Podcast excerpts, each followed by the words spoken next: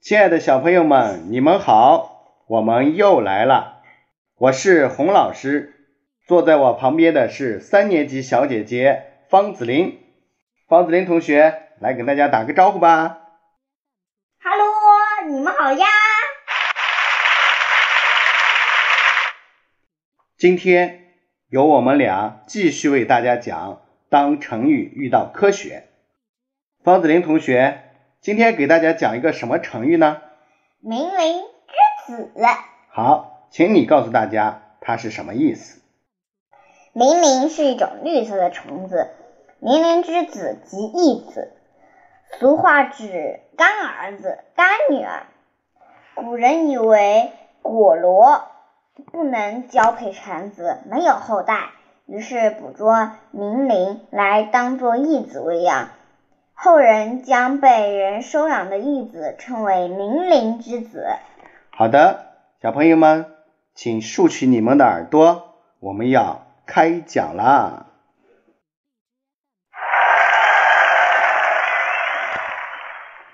西汉时期的文学家杨雄记过这样一个故事：果罗不会生孩子，于是他就把明灵的幼虫抓回来藏在家里。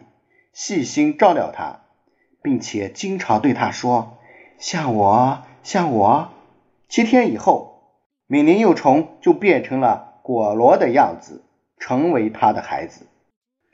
杨雄的这个故事听起来是不是很温情又很浪漫？它流传已久，一直到现在，咱们还有“敏灵之子”的说法。然而，事实不仅不那么美好。还带着一点血腥。原来果螺是一种寄生蜂，属于胡蜂科，腰很细，身体有黑色和黄色的条纹，无比热爱独居生活。到准备生孩子的时候，果螺妈妈就忙得够呛。首先，她要找一个隐蔽的地方，比如树枝上、不起眼的树干边或者石壁上。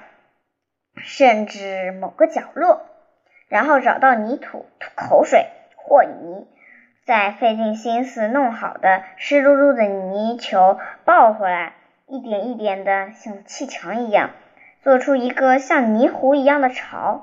里面还有好几个房间哦，所以果裸还有一个外号叫泥壶蜂。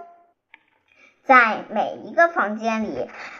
果裸妈妈都会产一个卵，可是孩子孵出来后吃什么呢？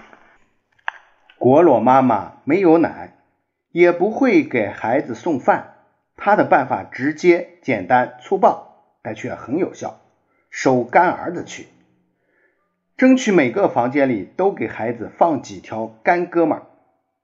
果螺妈妈四处寻找，活生生的敏灵幼虫是最佳选择。这些小青虫又肥又嫩，是上好的绿色食品。为了确保干儿子不乱跑，且能保持营养状态，果螺妈妈在找到每年幼虫时，会用毒针刺它的头，给它做个麻醉手术，确保它不死也不能动，也就是传说中的活而不动。然后再把它放到自己孩子的身边。最后分口离开，自此不管不问，继续独自逍遥。而果螺妈妈的亲生孩子也不在乎，等他们从卵里孵出来之后，嘴边就是最新鲜的食物，足够他们吃到长成一个小果螺。至于觅食、做巢等本领，早就刻在他们的基因里，根本不用拜师学艺。好了，小朋友们，今天的当成语遇到科学，我们就讲到这里，我们明天再见，拜拜。